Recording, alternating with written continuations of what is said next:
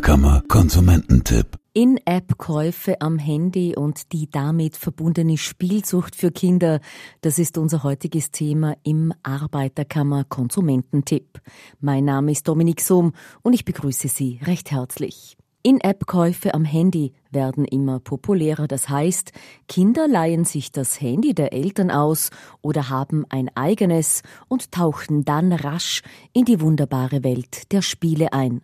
Gratis. Damit werden die jungen Menschen gelockt und teuer wird's dann, sagt Arbeiterkammer Konsumentenberater Dr. Franz Valandro. Er erklärt den Einstieg so. Die In-App-Käufe am Handy sind ein zunehmend großes Problem, das uns vor allem jetzt auch bezüglich der Corona-Krise sehr intensiv beschäftigt hat. Grundsätzlich funktioniert es so, dass diese Spiele wie Brawl Stars, Gardenscapes und so weiter bei Jugendlichen sehr, sehr populär sind. Die werden im Google Play Store heruntergeladen und die Basisversion ist kostenlos.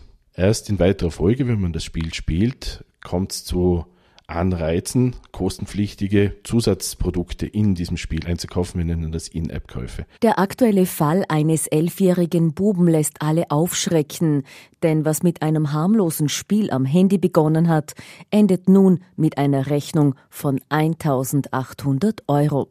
Für die betroffenen Familien entwickelt sich so ein Desaster schnell zur Schuldenfalle und für die Anbieter zu einem Millionengeschäft. Diese Spiele sind derart aufgebaut, dass sie Anreizsysteme bieten, um weiterzumachen. Man kommt an bestimmten Punkten nur dann weiter, wenn man solche Zusatzartikel und Zusatzpakete kauft. Und dann kommt noch was dazu. Das Ganze ist, hat auch eine soziale und gruppendynamische Komponente, weil viele Jugendliche in diesen Spielen sich konkurrieren oder miteinander spielen und dann quasi ein Gruppenzwang entsteht, solche In-App-Käufe zu tätigen. Das kann ganz gravierende finanzielle Konsequenzen haben. Kostenpflichtige Tools also bieten einen Anreiz weiterzuspielen.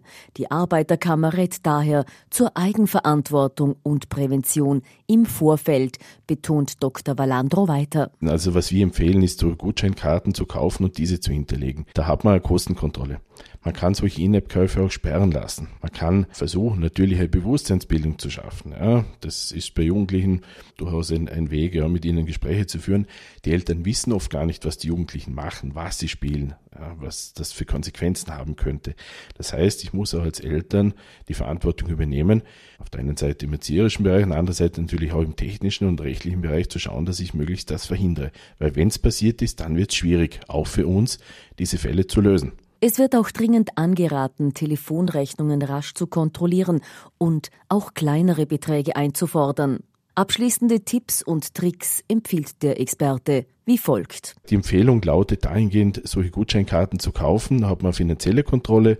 Die Kinder können das trotzdem nutzen, diese Spiele, die einfach in diesem Alter sehr beliebt sind und auch jetzt grundsätzlich per se nichts Schlechtes sind. Man muss halt den verantwortungsvollen Umgang damit lernen. Und solche Gutscheinkarten können dazu beitragen. Ansonsten besteht, wie gesagt, auch die Möglichkeit, solche Dienste generell zu sperren oder eben zu versuchen, vor allem bei der Nutzung der Erwachsenenhandys, also wenn die Kinder die, das Handy des Vaters oder der Mutter oder der Großmutter, was auch häufig passiert, hernehmen. Dort habe ich dann natürlich die Situation, dass solche Dienste auf diesen Handys meistens nicht gesperrt sind. Da kommen dann auch die Horrorrechnungen oft zustande. Prävention, wenn es passiert, unbedingt bei uns melden und wenn es passiert, schauen, dass man sich möglichst rasch bei uns meldet. Informationen zum aktuellen Thema gibt es auch im Internet unter ak-vorarlberg.at.